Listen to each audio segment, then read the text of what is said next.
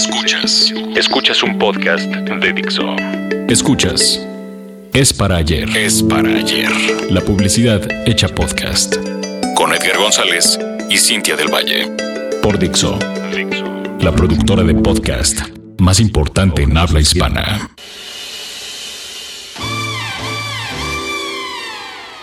El año pasado, México alcanzó su máximo histórico de preseas en Cannes Lions con 24 estatuillas, que representan un gran salto para la creatividad publicitaria nacional. El festival sigue su curso el día de hoy, hasta el momento la marca del año anterior se estaría rebasando con los premios obtenidos por las agencias mexicanas. Bueno, algunas no son mexicanas, pero tienen oficinas en México, ustedes entienden. Gray con 6, Leo Burnett con 4 estatuillas, Ogilvy con 4, Publicis con 3, Made con 3, BBDO con 2, Circus con 1, Abbas con 1 y BML con 1. Y si contamos el oro en Young Lions, tal vez serían 28. Por lo tanto, el récord se estaría rebasando. La diferencia es que este año México traerá bajo el brazo el primer Grand Prix de la historia de México, con una campaña ejemplar, cosa que le hace muy bien a la industria publicitaria de México. Y les voy a decir por qué. Tres de las campañas más ganadoras de México son campañas que exponen necesidades de la sociedad y proponen una solución factible. Esta tendencia es una de las principales tendencias mundiales en la publicidad. Hacer del mundo un lugar mejor. Esta tendencia no es nueva. Marcas como Coca-Cola nos tienen acostumbrados a piezas donde la compasión y la voluntad por detonar acciones que inspiren la felicidad mundial son el común denominador. Sin embargo, las cosas no han parado ahí. Año con año vemos campañas que promueven o proponen cambios muy importantes. Por ejemplo, la campaña Like a Girl de Always, acreedora a un Glass Lion, que es una presea nueva creada para premiar a campañas que promueven la equidad de género, esta campaña propone cambiar la percepción generalizada de que la mujer es débil, mostrando a las mujeres mismas reaccionando ante una cámara al pedirles que actúen como una nena.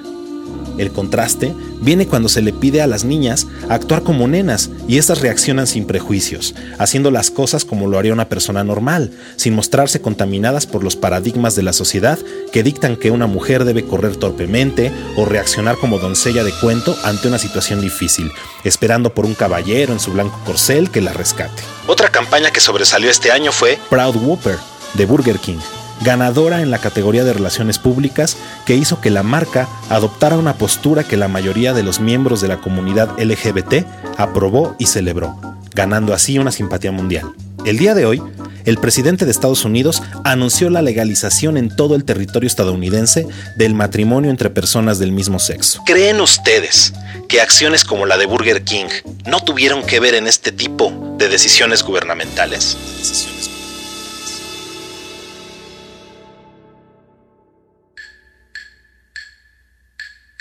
Otra campaña extraordinaria que ganó este año fue Lucky Ironfish, realizada por la agencia Ogilvy para una ONG en Camboya que combate la desnutrición provocada por la falta de hierro en la dieta de la gente de escasos recursos.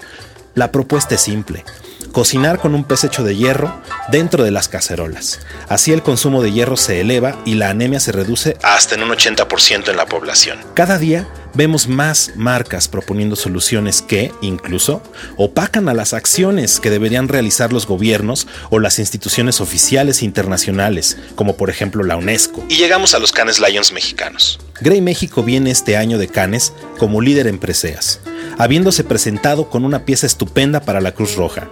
La idea es simple, si cada uno de nosotros, que hoy portamos un teléfono celular, tuviéramos en la nube nuestros datos sobre grupo sanguíneo, alergias y o antecedentes clínicos, etc., salvaríamos muchas vidas, porque los rescatistas tan solo tendrían que enviar un SMS desde nuestro propio celular para saber cada uno de estos datos y actuar de manera eficiente ante una emergencia. Ogilvy volvió a participar con Hair Festival, la idea para Casa de la Amistad, que realizó un concierto de rock, donde el boleto de entrada era un mechón de cabello para hacer pelucas y devolverle a los niños con cáncer algo de normalidad en sus vidas.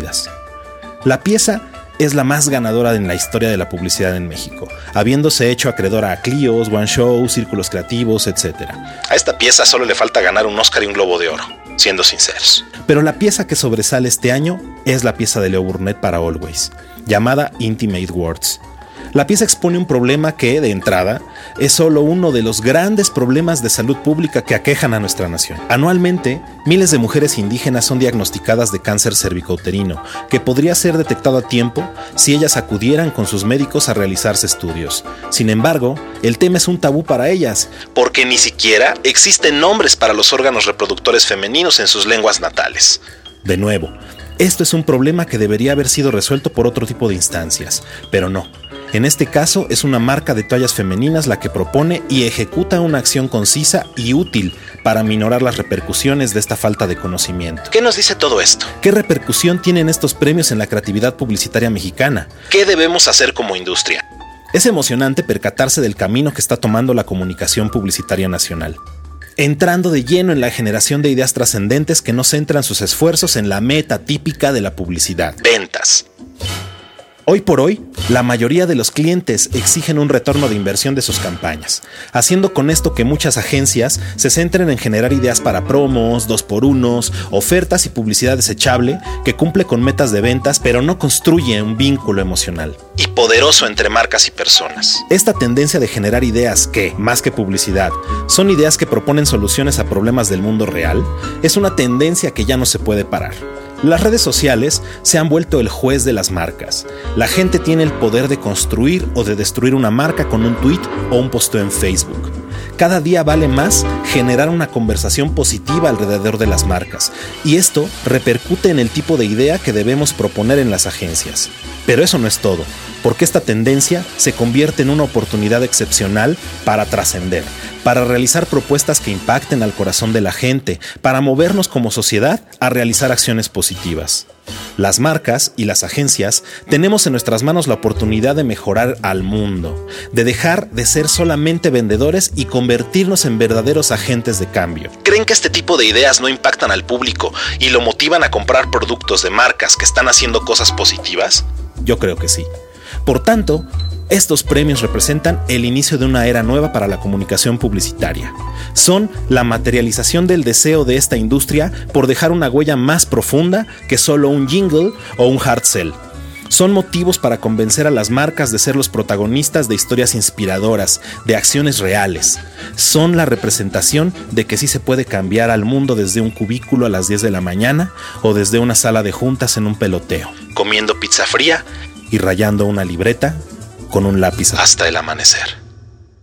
Dixo presentó Es para ayer con Edgar González y Cintia del Valle.